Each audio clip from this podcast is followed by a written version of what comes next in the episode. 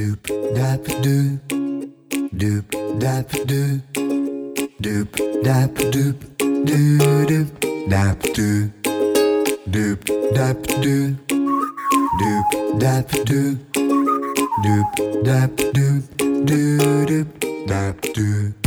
大家好，欢迎您收听高年级不打烊。我们今天啊，要来聊一个有趣的话题，叫做有机生活。可是注意哦，这个有哈、不是那个有，这个鸡呢，也不是你那个鸡，友是友善的友，朋友的友，鸡呢是鸡蛋的鸡，不是机会的机哦。我们今天很高兴啊，邀请到十二粮创办人，自称是鸡校长的杨环境。他是一位四十三岁的中年级，他在创业前啊。曾经呢，四处旅行打工，并且是一位出版旅游书籍的旅游作家。大概在十年前的时候啊，他在澳洲农场打工的时候，发现母鸡的力量。哦，原来啊，鸡哦会认主人哦。他们不只会下蛋，还会吃厨余，更会呢与人互动，抚慰了他当时打工农场里的老奶奶的心啊。后来他因为写书呢，又花了一年半的时间，到台湾的农村里面向农夫学习，一起生活，累积了不少的经验跟知识。再加上他观察到欧美啊在家养鸡的这个热潮，于是就起了在台湾推动有机生活的念头。最终，他在二零一五年哈、成立了十二粮生活实业社。全心投入有机生活的推动跟经营，他创立了一家有蛋铺、有教育基地，还有乐林有机生产农场的企业。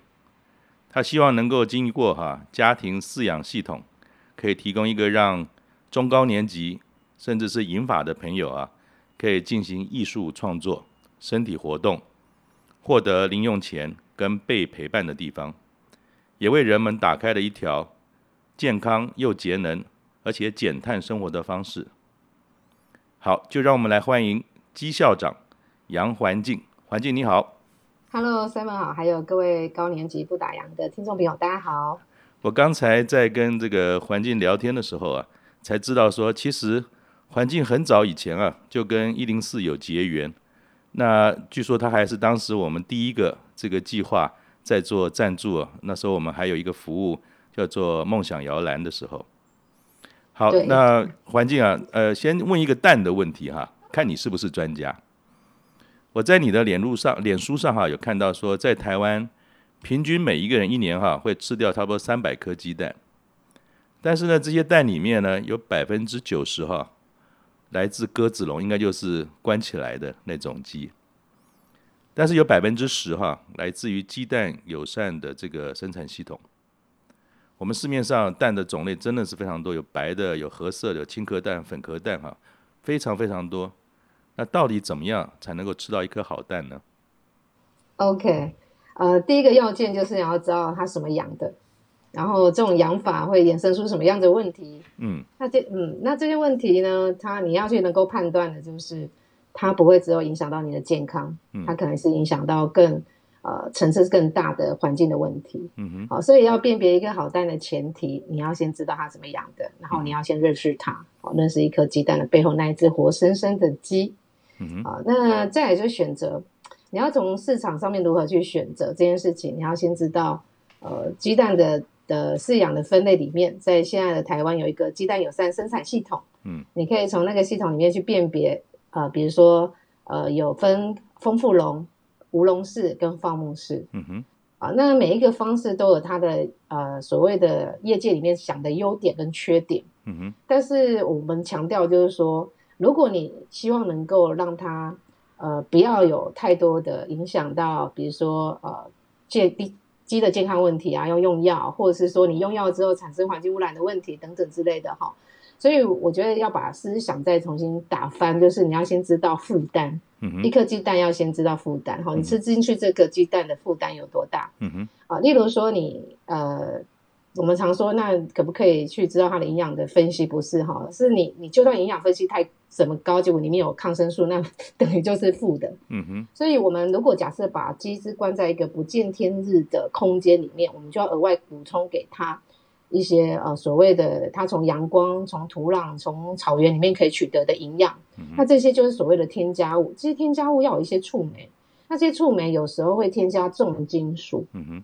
所以，如果假设说你选择了农事跟非，呃，它比较能够在自然里面可以取得的东西的时候，你要先有一个概念，就是它会从我们的饲养端这里有一些介入的方式，那个叫做呃添加物或是药物。嗯，所以其实一个蛋，我们说好蛋坏蛋，不是只有好不好吃口感，其实更丰富的应该讲说，从溯源的角度，这个蛋会有一只鸡。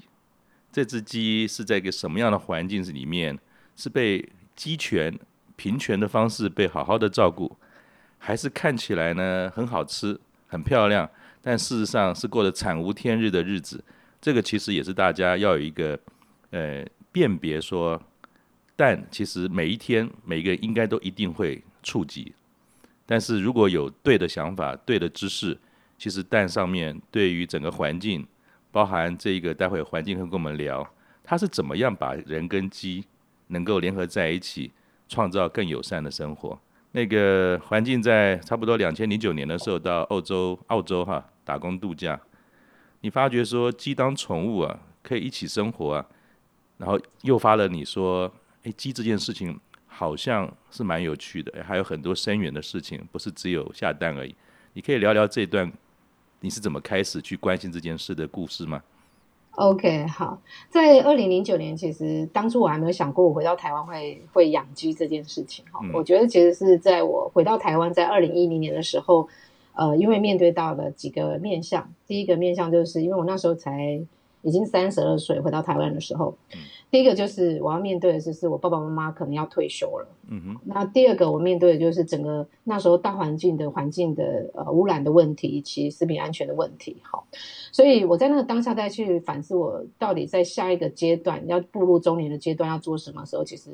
我针对这几个问题，我产生了一些恐慌，所以我的房子，对，真的是恐慌哎、欸！我不晓得，因为我是一个很自由度很高的人，我从二十五岁之后就只做我自己想做的事情。是，那同时我也做了很多我理想中希望能够实践的梦想，比如说像作家，哈，旅居世界。所以你要想说一个呃，要要回到台湾定居的人，他去面对到。你可能你的父母亲老后，你要可能 就是你要抛弃你的自由，你就是要照顾你的爸爸妈妈这件事情，所以这个恐慌。嗯、所以有人就问我说：“你做鸡是为什么？” 我说：“迫不得已啊，你不做不行啊，哈，因为你你你不做，你就变成是你会失去你的你现在所创造的弹性，跟你所想要过的生活。是所以，所以那个当下，其实我在我有一个最恐慌的事情，就是因为我在美国看到许多案例。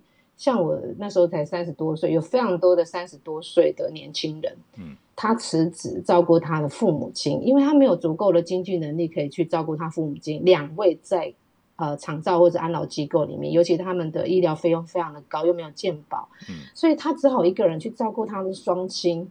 然后呃，可能爸爸先离开了，然后换妈妈。那他人生的历程里面有十多年，甚至二十年，都是在照顾他的自己的家人上上面，而且他们家也会因为他照顾他父母亲而导致经济上面的拮据。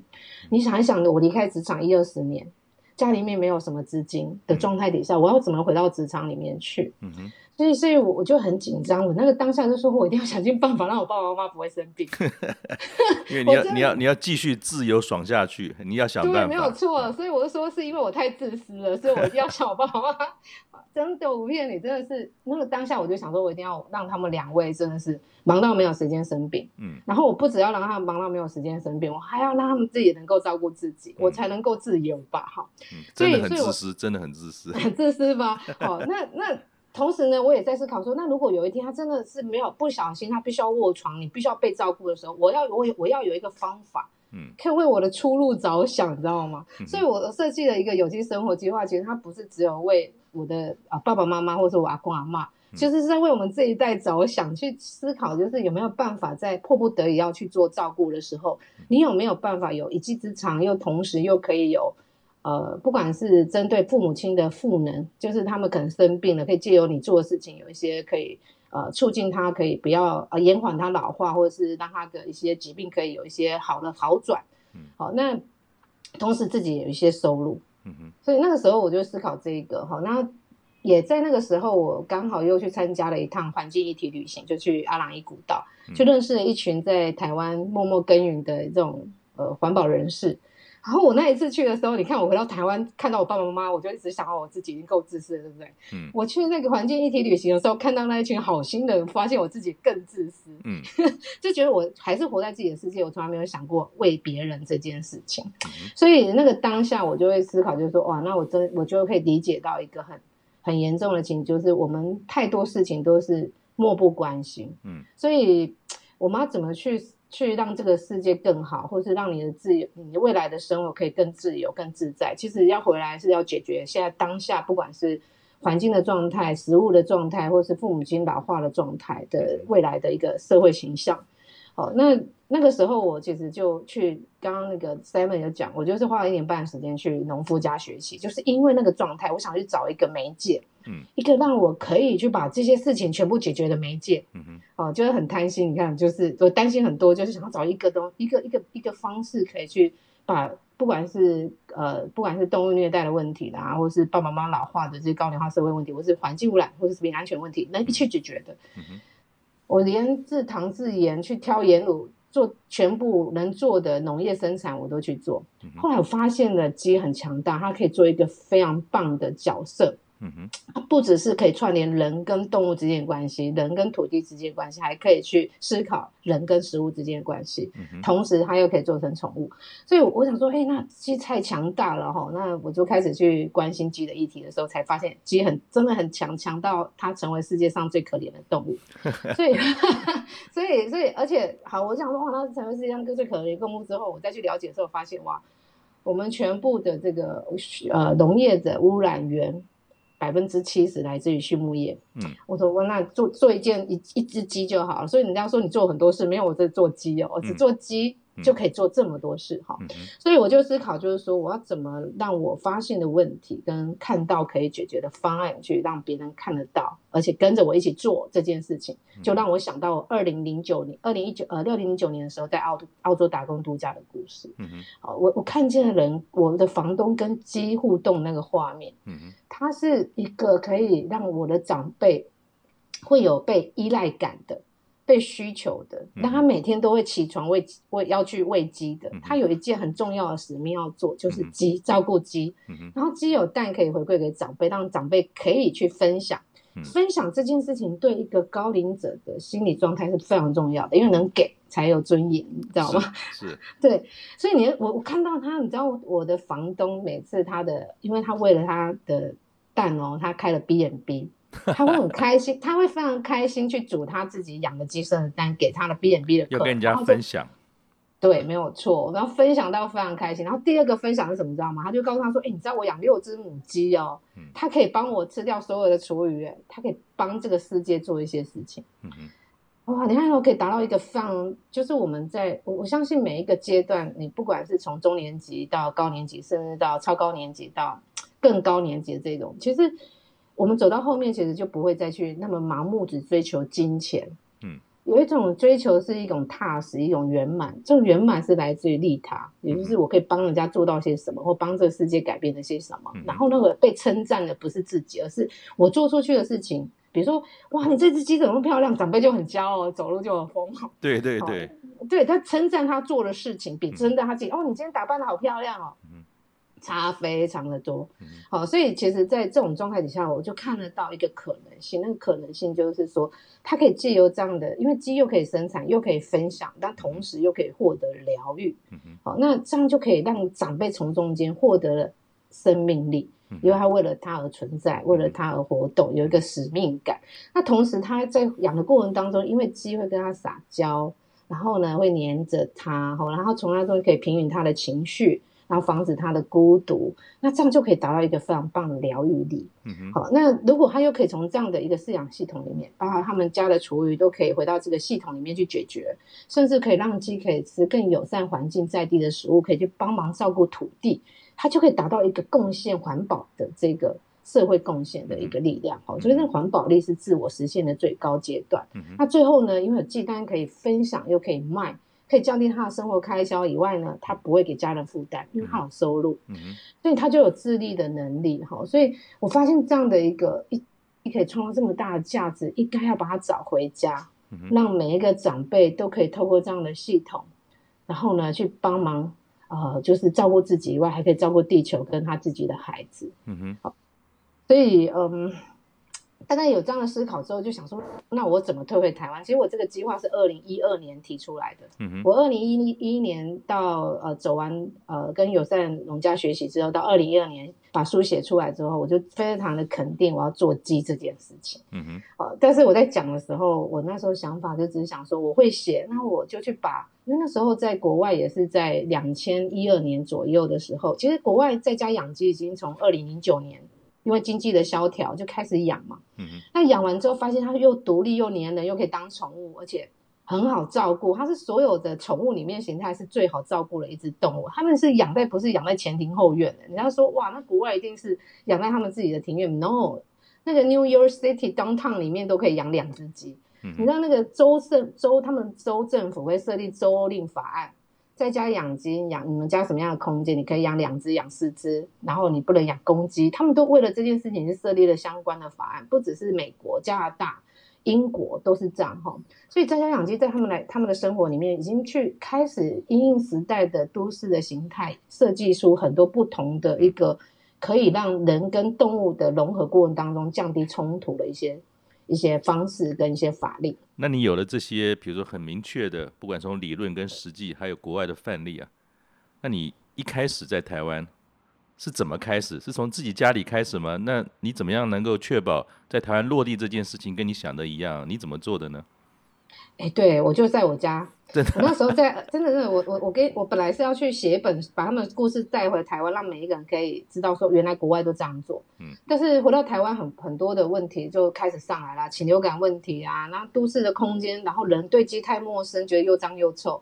那我觉得不行啊，那一定要。一定要花一点时间，所以我回到台湾之后啊，嗯，其实我在二零一三年的时候，其实我是在加拿大学习，他们那边可以取得非常多 chicken pet 的书，嗯，跟 Bayard chicken 的书，所以我在那边做了蛮多的研究。然后回到台湾之后，我就去叙事所，去呃呃加卫试验所，把这些他们所谓的一些放呃，应该这么说，就是所谓的惯行的思考的一种饲养方式，先把它学起来，嗯，了解他们担心的问题。好，那反而反担心不是我们禽流感问题，反而是别的问题啊！哈、嗯，那后来我就知道说，当我理解这个问题的时候，我就开始在我家实验。那那时候我爸刚好被迫退休，我说哇，实验 真的，他从中国大陆被迫退休的时候才六十四岁，哦、所以他还没有准备好要退休，他以为他六十五岁就要退休，哪知道这么提早了一两年，所以他就措手不及啊。然后，但是我当下就很开心，因为我总总是需要有一个实验对象，你知道吗？你自己养跟长辈养不一样。那那一般人，一般人其实，在都市里养鸡会有点俩工吧？你你是怎么样跟爸爸妈妈沟通，然后又怎么样能够顺利的做你的实验呢？哦，我跟你讲，他根本就骂我疯子，他觉得说 今晚上面携带啊，告我让那里处理，我们家是。透天厝在台南市的周边，我们不是住在乡下，嗯，所以他就不可思议，而且我们家是一个高密度、那么高密集的住宅区，是啊，所以他就说，那你把鸡带回来，不是被抗议，不然就是你可能不要说被抗议，你可能是自家就已经会有很多的纷争了。所以我爸爸妈妈两个人几乎都是说 no 的，嗯，所以我那个当下我就只做了一件事情，嗯，我就先说好好好好，因为他们不相信你做的，那我就开始在我们家的楼上。盖的鸡舍，就是在我们家的前阳台盖了一栋小鸡舍，嗯、然后就带了两只母鸡回来。嗯，我我爸妈开始就拗不过我啊，我说我要自己养，我要自己养哈。结果我就开始想办法让我爸进入这个养的行列，我就开始引导我爸爸，因为我爸知道我有点忙，所以他有时候会担心我会来帮我做一些事情。我说啊爸，不然明天你帮我养鸡，我明天要出去演讲，你帮我养一下好了。嗯、我爸就说。后来后来，我爸就想说帮我一下。他其实不是为他自己，长辈的引导其实要先帮别人。他愿意去帮别人的时候，他是很开心的。所以我就让他来帮我。就我爸就很有趣啊，他就很紧张嘛，因为他怕没办法胜任，他就开始晚上就开始问我说：“阿米阿仔被行这啥？阿狗被这啥？”他大概重复问了很多次。后来他就上瘾了。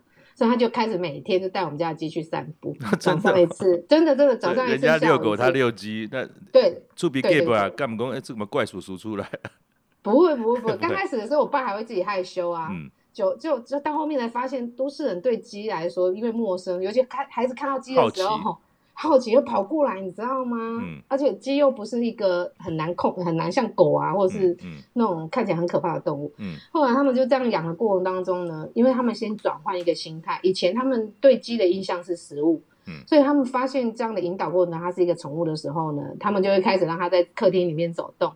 他也不会觉得粪便处理有问题，因为他很小，他也不会觉得脏，不会臭。他们两个都习惯了。嗯。那后来之后呢，就鸡开始生蛋之后，我发现我爸跟我妈的情感就比较融合，因为我爸在中国大陆工作十多年，十七年，跟我妈分居那么久了，一下子回来之后，两个人要闹离婚，你知道吗？所以，所以怎么让他们建立起那个关系，其实要有个媒介，那鸡就是在媒介。所以当我们家鸡生蛋的时候，我妈就负责去，我爸就跟我妈说：“哎、欸，鸡生蛋了。”后我妈就很开心啊。嗯。后来捡蛋这件事情就是换我妈妈的工作，所以我妈就负责为了让鸡蛋更美味，她就去捡了很多野菜，然后交给我爸爸去喂鸡。所以他们俩开始合作了。开始合作生产，你知道吗？后来我妈就也着迷，你知道吗？她就变成了她本来是最反对那个人，结果到后面去跟四处的朋友说：“哎、欸，你们家不要养鸡了，养两只鸡居然每天都生蛋。”好，所以就是用这种方式让我的爸妈可以去参与。那参与的过程当中，我也发现他们的跟鸡的互动已经变成是像孩子。有一次我们家的鸡不见啊，你知道我爸妈找找鸡找到。真的是有点夸张，找了六个多小时，找到里长里长家里面去，然后就跟里长说：“可以可以帮我转到给我到给阿伯去。”那里长就说：“哪有人鸡不进来找我的、啊？”嗯、后我妈就很生气，跟他说：“哪个哪个囡仔无去拢催你啊？啊，我到给阿伯去都没爱催你。”后来我才知道说，原来我爸妈已经开始对鸡的那个互动之，对对，他已经把它当做是毛小孩，而不是。一般所谓的生产型不是个经济动物，它是一个家人的感觉了。对，所以我后来就开始看，在我爸妈的实验对象里面，我发现真的是可以做，因为他们两个人跟鸡之间的那个关系跟依赖的程度，嗯、我家的鸡对我爸妈的依赖程度，会让长辈很骄傲的去分享，有新的话题，嗯、这件事情很重要。然后我们家的侄子回来的时候，你的我们家比如说我们家侄子是礼拜五要回来，礼拜六要回来。嗯，我妈妈爸爸的礼拜五之前的前一个礼拜的鸡蛋都不会煮哦，都放好好等、嗯、等待他的孙子回来拿。他回来分享是。对，所以那个过程其实我就会觉得他们会从礼拜一期待到礼拜五。嗯，所以那个感觉其实是我就看到了，他不只是可以促进这个我父母亲的情感，他也可以去让爸爸呃爷爷奶奶跟孩跟孙子之间的一些交流。嗯哼，好。所以我就思考要怎么让人看得到我看见的，我就做了曲目。所以这个时候就跟一零四的梦想摇篮有关系，就是从那个时候开始。嗯嗯。好，那我觉得我非常感谢，因为那时候就梦想摇篮帮忙举办了一个记者会。嗯。那个记者会透过了媒体的广宣之后呢，就开始有人对这些议题开始有兴趣。嗯。所以也因为这样子，呃，开始从我自己，呃，自己一个人做。但是一个人做之前，怎么让更多人做，就是被看见。但是被更更多人看见的时候，能不能让他去支持到生产这件事情，不是只有养宠物哦。嗯。因为我希望这个系统不是只有你被陪伴、被疗愈，而是它必须要能够肩负两个非常重大的责任，就是为我们做系统上面的改变，去善待动物，去保护环境，同时呢，可以获得收入来去降低你的未来的这个退休的压力。好，所以它一定会走到一个生产型的状态。但如果你要到生产型这件事情，你要做一件事情。所以我在二零一四年，其实我是二零一四年创办十二疗，到二零一五年的时候成立公司。对。那我二零一四年的时候，我就先成立了蛋铺，四处游走，嗯，在各地卖鸡蛋。嗯。因为我知道一件事情，你要卖得掉，长辈就会照你的方法走；你要卖得掉，你就有一定的钱可以让他们养活他们自己，也可以养活我自己。是。所以他一定要从一个社会型企业的概念。然后来去让这件事情做一个串联，跟所有的永续发展的一个方式。所以我第一个是先做通路，我就开始卖，卖到了二零一八年的时候，我的消费者的支持可以让我去照顾。呃，七百五十只鸡到一千只鸡，嗯，后来对那时候，那所以呃，也那时候我就开始从一家店，然后变成了三个据点的卖蛋的地方，同时我请了两个伙伴来协助卖鸡蛋。嗯、所以当你有办法有能力去请年轻人来帮我卖蛋的时候，代表就是说这个系统是可以活下来的。嗯、好，那我就在二零一八年的时候就开始透过呃，就是我有母鸡移动学校嘛，然后透过许多的讲座演讲。像我们现在已经讲了两百多场，两百五十多场，我，厉害，厉害！难怪听你讲话的时候，基本上根本就不用我的引导。我发觉这一集应该我没有角色，由您自己来 充分表现就可以了。对不起，请说，请说。OK，好。所以，所以那个时候就是透过很多包含媒体的报道、包含讲座、包含许多的邀请。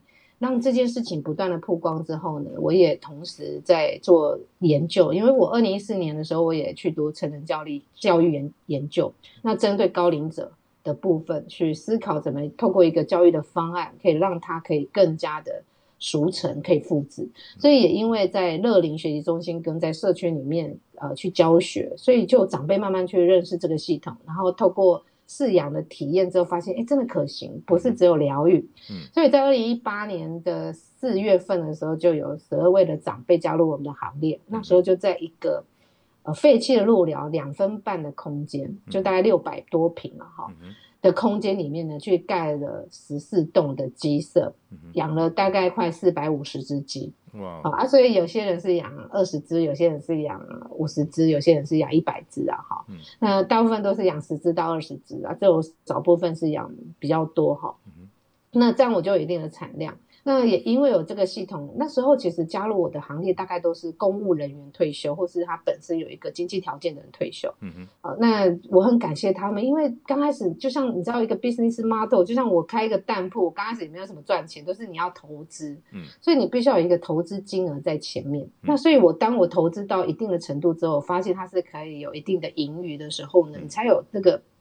这个条件跟这个数据去游说长辈加入你的行列，嗯，所以我那个时候我就跟长辈说，哎，你只要投入五万块，你养五十只鸡，嗯，你一年你的呃成本，你的投资成本回来之后，你每个月你至少就大概会有四千五到六千的零用钱，嗯，扣除掉饲料费用哈，那当然人事费用是另另外一件事情，嗯，那你每天工作不用一个小时，然后你还可以去那边做交流，所以旁边我们有一块空间是可以种菜。嗯、所以他们其实去那边常常都是种菜聊天啊，做料理，然后养鸡其实是轮班制的，谈笑风生，不知不觉事情做完，钱也赚到了，还交了朋友。对对对对对，所以他们养完之后发现哇，那怎么那么轻松了啊？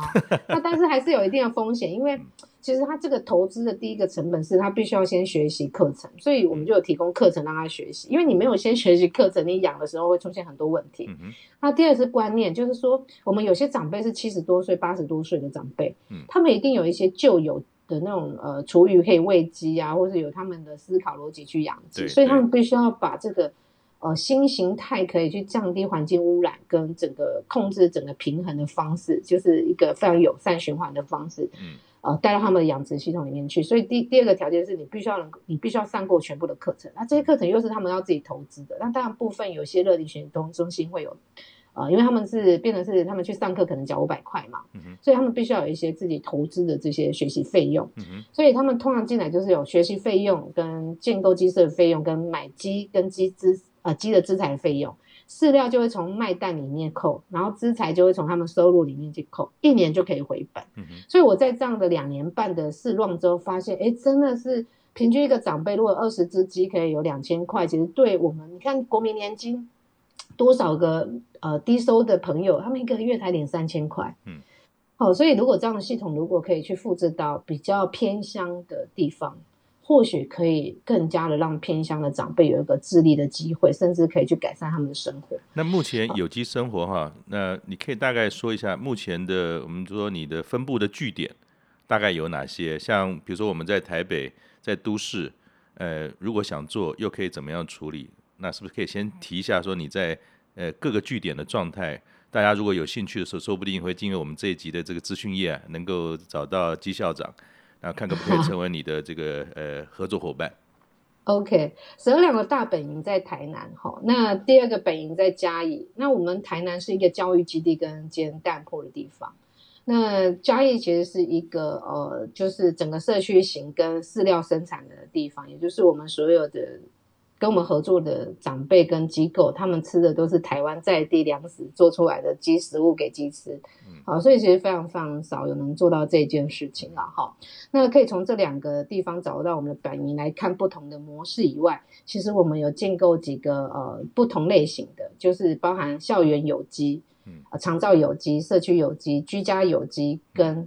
呃，这个企业有机啊，哈，那我们企业有机，我们把它，我们常会把它变成是一个母鸡分校的概念，嗯，意思就是说，你可以到那边去，一样可以看到我们所有系统的操作。然后，对于不管是校园，不管是长招或社区，他们也很欢迎你们去那边参访，因为参访就对他们那地方的经济一定会有一定的带动。嗯，第二个就是对于长辈来说，一定会很开心，因为有人要来看他们家的鸡，你知道吗？嗯，好，就是觉得很骄傲哈，所以那种交流其实是可以促进。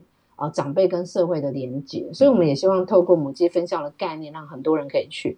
那校园有机不是只有校园自己养鸡，而是校园连接到长照机构去做一个代间学习跟融合的系统。嗯哼。好，那所以我们在台北，其实我们在台北没有一个像我们在中南部跟台东那么的台东哦，哈，就是没有那么的呃，就是整个连接起来。嗯。好，但是我们在呃。如果你想要看整个校园有机，比如说板板桥高中啊，好，那他们里面就有我们的建构的系统。好，那如果你是在台中，你就可以去顺和院去看企业有机，他们企业引进有机系统，怎么去辅助他们的所谓的都市里面的学校，好，然后去做一个神农的教育。那你也可以到台中的和平布拉罕共生照顾劳动合作社，嗯哼，那边就会变成是跟蛇粮是非常大的合作的据点，嗯哼，那在那边不只是可以看到所谓的母鸡分校食农教育的场域，也可以看到机构甚至长辈跟呃鸡的互动。以及也可以从鸡延伸到植物，到植物创作，也就是艺术创作的层次。嗯哼。然后甚至到社区里面的独居长辈的饲养的情形跟对他们的影响，在那个系统里面都会看得到。好，那除了这以外，当然也可以到嘉义来，因为嘉义在我们的私家呃有机农场里面，我们有设立一个让鸡吃在地的一个生产基地，同时我们连接在地的。呃，红道老人福利呃福利基金会的一个嘉义服务处里面，我们也做一个跟社区融合的一个一个方案，在那边做操作。所以，如果你到嘉义来，你也可以到私家，然后我们会不只是让你跟看到我们跟农场之间的结合，也不也会看到跟社区跟啊、呃、社服机构的结合起来的一个系统。好，嗯、对。所以，比如说你在台北为例哈，虽然目前看起来呃并没有很多实质的案例在做。但如果你刚才提到说，比如说在板桥的高中，它好像有一个在学校里面的有机，那假定我自己在台北，可能有某些有一个空地，或者说有一个空间，也可能很希望能够做这样的事情，那可能跟朋友一起来照顾，或者跟别人分享，这样是有这个可能吗？还是说目前可能台北因为比较远，还没有办法有机会能够协助到他们？呃，其实我觉得有一个重点，当然是台北比较远。那第二个是缘分的问题哈。我我想讲就是，其实我们总共像十二两这样协助整个系统的建盖，就像你刚刚想的，就是我有一个人，然后协协同几个朋友一起来的。其实我们现在已经有四十七个，四十七户哦。哦，真的哦？对对对，我们校园里面有七个，社区有三个，嗯，然后机构有六个，六个机构，机构里面包含社服团体。好，那其实你想象的就是。我刚刚讲那几个据点是所谓是跟十二两其实合作非常紧密的场域，我们在嘉义也跟红道是结合的很紧密，所以那个是属于就是我们长期跟很长去合作的。但是其他的像社区，比如说像台南的将军社区，他们引入引入系统系统之后呢，它是整个从课程课程到赋能的引导，包含社区的互动引导，学完之后他们就会自己操作。好，所以其实我们就大概现在已经有四十多个这样的一个四十七个这样的单位跟校园。好，所以当如果你今天像你在台北，你想要做这件事情，你跟我们联系，我们会有一套的一个设计方案。就比如刚刚讲的，会针对你是呃生产型的、疗愈型的，还是要教育型的去做一个设计。那设计起来之后，我们会有一些活动的分享，像我们现在要举办一个叫做有机运动分。哦，是哦，是怎么样一个内容？有机运动第二届哦，现在是第一届。鸡赛跑吗？也没有错，是鸡鸡赛跑。真的、啊，真的，真的，真的哈！我们第一届办在本来还在台中和平。那除了部落里面原乡的长辈过来以外，我们最远的有来自于乌七，就是你看海线，然后到那边养两只母鸡的阿嬷哈。嗯。那我们想要讲，还是阿嬷。对啊，八十那个七十多岁的阿嬷，知道吗？好有好有这种激发力跟震撼力。对，而且他被评估照顾等级是五级，就最最严重是七级嘛。嗯，然后他可以为了他这种养鸡了之后，他们家叫做勾居很爱钱哈，为勾居的爱钱，然后就可以 去旅行哦，他就很开心啊哈。那有机运动会其实就是在串联所有啊、呃、一同参与有机生活的伙伴，不论你是不是跟我们合作的，或是说你自己，但是我们通常是在我们就是你。呃，不是跟我们长时间配合合作者，或者是你自己复制完之后，嗯，也希望可以跟大家一起同乐，有机同乐，嗯、所以我们就我就会想尽办法找一些资源，然后进来做一个有机运动会。那有机运动会其实它就是这个展现有机力量的地方。是，你要知道，像那个乌青的阿嬷带他两只勾鸡刚爱球来的时候，嗯、乖乖的坐在椅子上面，没有绳子哦。嗯，就坐在那边也没有笼子，然后就陪着阿妈。阿妈说：“你在家了后，你就等一下。” 你就会知道说他跟他之间的关系是什么，是多么的好。对，然后另外一个就是说，哎，那如果因为我们是串联式，比如说这个长辈一定要带他自己的孙子来，嗯，好，那那你就那个过程底下，你就会知道他们两个孙，他们两个人在家会练习，因为他们训练机赛跑嘛，就是一个在前面，嗯、一个在后面教他这样。嗯嗯嗯嗯嗯好，那一只鸡，它如果能够听得懂它的主人叫它，你就知道它们两个平平常的时候多么的亲密，对不对？哈，没错。第二个，我在上百个人的面前，鸡很自在的走动，你就知道那个鸡多不怕人。嗯，所以它可以展现出鸡它是受到非常好的善待的，而且它是有受到一个呃，应该说已经不会怕人的那种状态。嗯，第二个就是它可以跟人之间互动，展现出。嗯啊，他亲人的画面，所以我就说人机平权了，可以知道他来自于人机平权的家庭。对对对，就是那种共好状态哈。所以在那个有机运动会，就是一个串联，那同时也是一种分享，让大家有一个目标性的可以同聚在一起去分享他们家的鸡故事。嗯，那同时展现出他们家呃跟他鸡之间的关系。那离现在最近一次可能会办有机大这个运动有机运动会吗？是什么时候？我们希望是在今年的十二月份就会举办，现在已经在筹办了。我们去年是在八月底的时候办的。可以开放给我们不是有机的会员也能去看看吗？呃，你们可以一起来参与这个活动，但是因为你们家没有鸡，那要经过训练陪伴，因为我不想要成为动物虐待，所以 有没有租的？有没有可以临时租一下？你说租吗？租鸡，猪不能跟鸡在一起啊！不是，我说租啊，出租的租啊，因为。我很想去看看，有有，很想去看看那样子伟大的场面。哎，那有没有？我跟你讲，我们我们去年的画面是这样，我们鸡很多，每一只鸡都很黏人，所以有其他机构的服务的照服人员就来扮演其中一个角色来辅导，就是跟着长辈一起跟在地的伯母孩子。所以我们其实是会让在地，比如说在地的小学、在地社区的年轻人，跟其他想参与的人，变成了去来跟这个长辈学习、跟鸡互动，来参与有机运动会。嗯哼。对对对，所以这个其实是是我们后面公布的时候可以到十二两点书的。是是是，所以我就很想去啊。所以大家如果也有兴趣的话，呃，可以多多关注哈这个有机生活的这个脸书哈。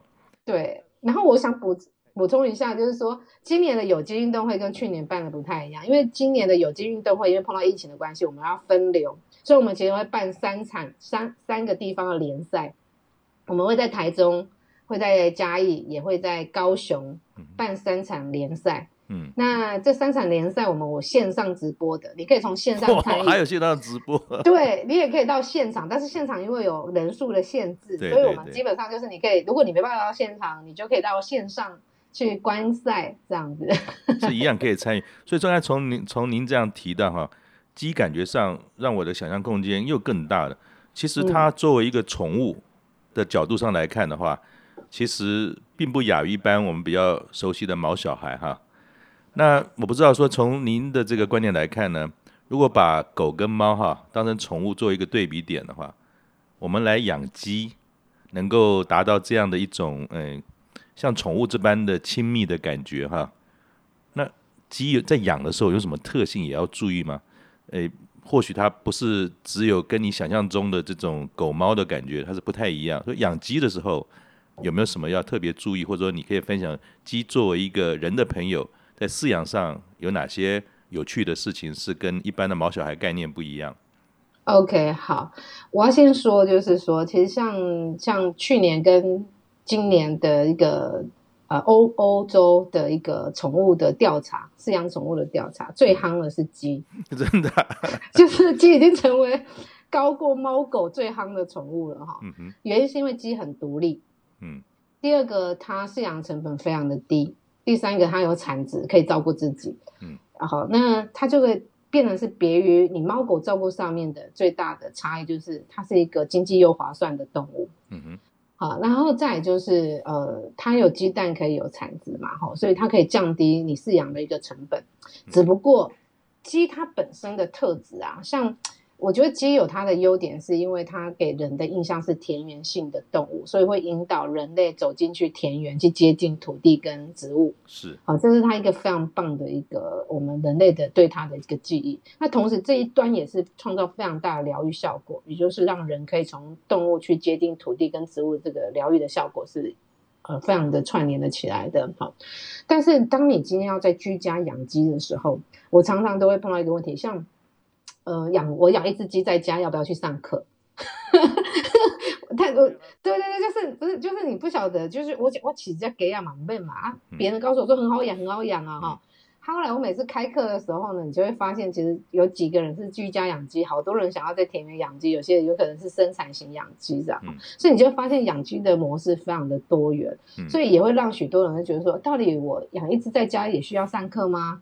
好，但是如果你养二十养一百只，你可能觉得说好像很需要去上一下，因为那个好像规模比较大。但是一只需不需要？其实需要的。你就算你不要学非常的高度的一个生产型的模式，你也要了解这只动物到底是什么样的动物。然后当它在现在的这样的都市形态底下，它会产生什么样可能要去注意到的哈。我举几个比较我常常碰到的困扰，就是说他看到非常多呃，就是我们可能广宣出去的好处。所以他就去外面的时候，就很多养殖那种小鸡的业者啊，因为就就你知道，现在就大家都要养鸡，现在很多的养鸡，尤其在疫情之后啊，嗯，我们那个那个线上的那种养鸡的那种呃，比如说脸书的社团，就暴增了三倍以上，哇，三倍啊！哦哈，那我自己辅导的，就从我曾经的两户、三户，一直到现在四十多户，而且我们户不是只有一个人在参与跟鸡，而是你看一个机构里面的有一百位的长辈，嗯、他们就有一百位的那个。好，那我想讲回来，你鸡放在家里面到底行不行？是行的，但是问题是现在的鸡跟你想的鸡不太一样，嗯，因为现在时代演变之后呢，我们的鸡已经改良到是高效能、高产能。所以它的特质跟我们以前想象，可能一一次可以呃一只鸡可以养个十多年，可能不太一样。它可能是六年就差不多。啊，如果你养那种生产型的肉鸡类的、防土鸡类的，那个就状况就更多啊。因为我们介入的方式就希望它可以快速的长肉，然后三个月、四个月就把它杀了。所以我都不太晓得它到底是 可以活多久哈。所以为什么我会推蛋鸡？很重要的原因是因为蛋鸡它当然是全世界最鸡类里面最可怜的动物哈。嗯、那第二个是它的饲养的周期最长，嗯，第三个它很粘人，它的特性就是粘人哈。嗯、那因为刚开始在育种蛋鸡的时候，它就是希望它至少可以跑两年，就是这只动物再怎么不好，它至少会撑两年以上，嗯、所以我们在照顾它就会特别。嗯、那所谓照顾就是你会从啊、呃，出生之后呢，给一些呃，他的饮食上面的调配，包含他的疫苗上面的施打，嗯、这些其实他会照顾的很好。但是肉鸡不见得，嗯、肉鸡它它的介入方式就比较少。嗯、所以当居家养鸡的人，他就去呃一些什么牛墟啊，或者是一些鸟店买了鸡之后，买了小鸡带回家了，嗯，完了这件事情就开始发生问题。第一个、嗯、不晓得公的还是母的，蛋鸡绝对你买到都是母的哦。嗯、那为什么不推公的？是因为公的在现在的都市环境底下是。不太有可能跟人类住在一起的，而它的，因为它受光的刺激很敏感，它会鸣叫，哦、所以全世界只要有允许你在家养鸡的州省法令的国家，嗯，他们设定的法令就是你只要居家空间邻近的空间有住宅区，嗯，好像是一百米内你都不能养公鸡哦。哇，这点很重要，非常重要。我们从来不会想到养公狗母狗的问题，结果养公鸡母鸡原来有这个差异在。没有错，然后第二个是什么呢？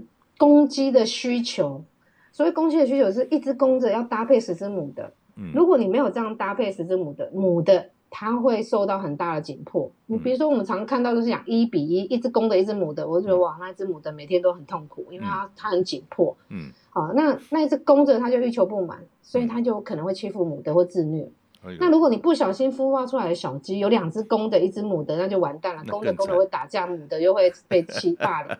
所以啊啊，那你就说啊，那你把它送走，不可能，那是我的宠物，我怎么送走？哈、嗯，那就延伸出疾病的问题。因为疾病通常都是在于一个紧迫，就是说有压力的状态里面产生的。嗯，所以你就会发现，那居家养鸡有很多疾病问题的时候，你就会。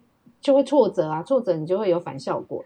所以，我们刚开始在推养鸡的时候，居家养鸡的时候，像二零一九年台北市政府的经发局它的医化课程，线上医化课程，我就去那边上了一门非常基础的在家养鸡课程，免费课程给大家去上哈。那为什么这样做？是因为我知道我没办法去把这些，因为我的重点是在高龄照顾，嗯，跟社区跟校园，所以如果要做到居家这件事情，他你看我如果一对一个机构。让机构去发挥更大的效益，或是让社服团体去发挥更大的效益，它可以去改变改变更多。嗯、但是我是一对一个居家型的时候，他一样会占用那些时间。嗯，但是它上上的就一个人的效果，效益不够。对，所以我希望他是针对在这个紧急状态底下，应该要针对一个比较需求性最大的单位去做。好，不管是校园的神农教育，或者是高龄者的照顾。那如果居家型怎么办呢？所以我就那时候。本来是二零一八年就要拍的，但是因为我开店，所以很忙，一直拖到二零一八、二零一七年版就要拍了，嗯，但是拖到二零一八年的年底才拍，所以二零一九、二零一八年就马上就上档了哈。嗯、那呃是很基础的在家养鸡的课程，嗯哼，让大家可以从中间有一些学习，去避免这些。干扰哈，所以我想讲就是说呢，就是说我们常常都很想要养动物，但是我觉得每一个养宠物的人，他最基本要有一个饲主的责任。嗯，那饲主的责任是来自于你要先认识这一个动物，不管是猫、狗、鸡、鸟，或者是一些老鼠，或者一些其他可能认为很可爱的动物。这个是人在圈养动物的问题，不会只有在于鸡。好，那我们在推鸡的时候，当然希望。能够降低更多这样问题，也就是说，即便我们设定了非常多，还是那个心态没有调整过来，还是会导致这些状态。所以，还是希望大家就是说，不管是在家养一只，还是在后院养二十只，或者在牧场养一百五十只鸡。它还是要受到一个非常基础的介绍母，你要认识母鸡是什么样的动物，它有什么样的力量，你要用什么方式养它，你要了解些什么，然后你再来去做进阶的选，中阶的选择，就是你要养了，你要知道注意些什么，然后用什么食物给它吃，然后优点跟缺点，然后再如果你要进阶，就是说我进阶之后我怎么去好好照顾它的呃身体，不要让它有一些疾病上面的问题，甚至可以让它的鸡大病可以再运用到更多的。呃，不管是种菜，不管是创作，或更更多可能可以贩售的部分，这样。嗯，那一个工商时间以下，如果我们在北部啊，要吃到有机生活的蛋，有什么管道吗？还是对不起，诶，通常在台南、高雄、台中一带就已经卖完了，有没有什么管道可以取得？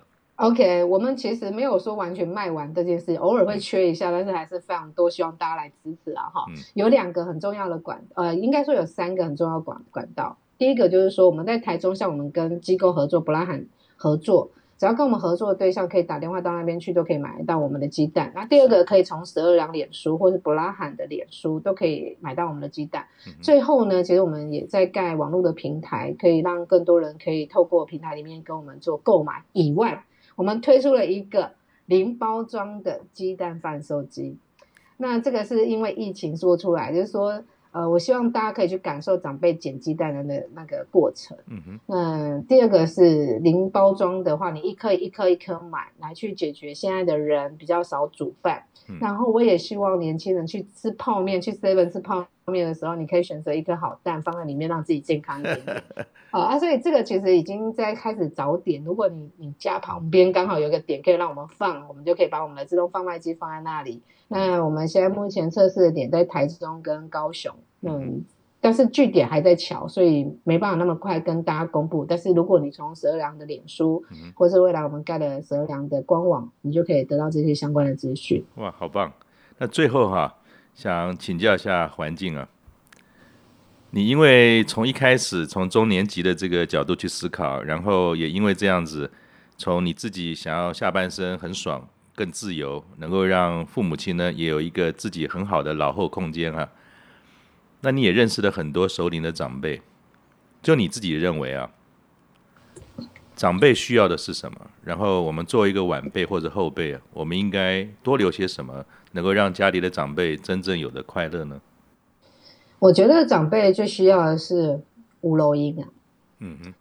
那个有路用的是，就是他那个有录用哈，嗯，是要有被需要的录用，嗯，因为他需要你能帮你解决问题，嗯哼，哦，所以我们作为一个后辈，要先知道，其实长辈很想要变成一个有用的人，被你需要，嗯，所以他会常常会想要 catch 你的眼光，然后跟你聊天，嗯，因为他想要就是存在感嘛，让你看见他的需要哈，嗯。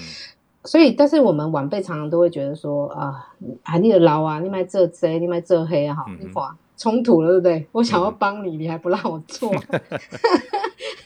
所以你要怎么办呢？虽然我们知道有些工作长辈来帮忙做不是一件好事，所以我们后辈要做一些什么吗？第一件事情就是你，你不要唔甘引起当，就是你一定要让他们动，而且要鼓励他们动。而且你要狠狠的让他们动，好、嗯哦，你会觉得长辈一定会觉得说啊麻烦啊，我不要啊。比如说我们那时候来养鸡，不爱不爱不爱，就要吼一给掉一 K 了，大钢体对不对？哈、嗯嗯，所以其实他不要不是真的不要，然后也希望有事情做，所以我们必须要要创造一个他们可以胜任的工作。嗯、那这个胜任工作底下是要能够让他们可以去分享，你不要做一件事情让他闷着做哦，他就够孤单了，你知道吗？你要能创造他可以分享的机会的工作，让他去做。对，嗯，谢谢谢谢环境哈，今天也是让我耳目一新。有机生活，其实环境的推动之下，他也期待的经过他的努力呢，去创造有机的人生。对，让更多人参与，让年轻人也可以参与，让中高年级或者银发的朋友呢，也因为人与鸡的这样的结合呢。有责任感，得到了呃从鸡身上的这种满足，甚至是分享。我想这些就是我呃有机生活最大的价值，也是环境它自己本身。我记得你说过说，不管怎样，你就是要做下去。你可以给给自己呃一点时间去试试看。但我相信这么丰富又有意义的事情呢，一定会有更好的将来，然后会得到更多人支持。谢谢，谢谢环境，我们下次见。谢谢大家，拜拜。doop dap doop doop dap doop, doop dap doop.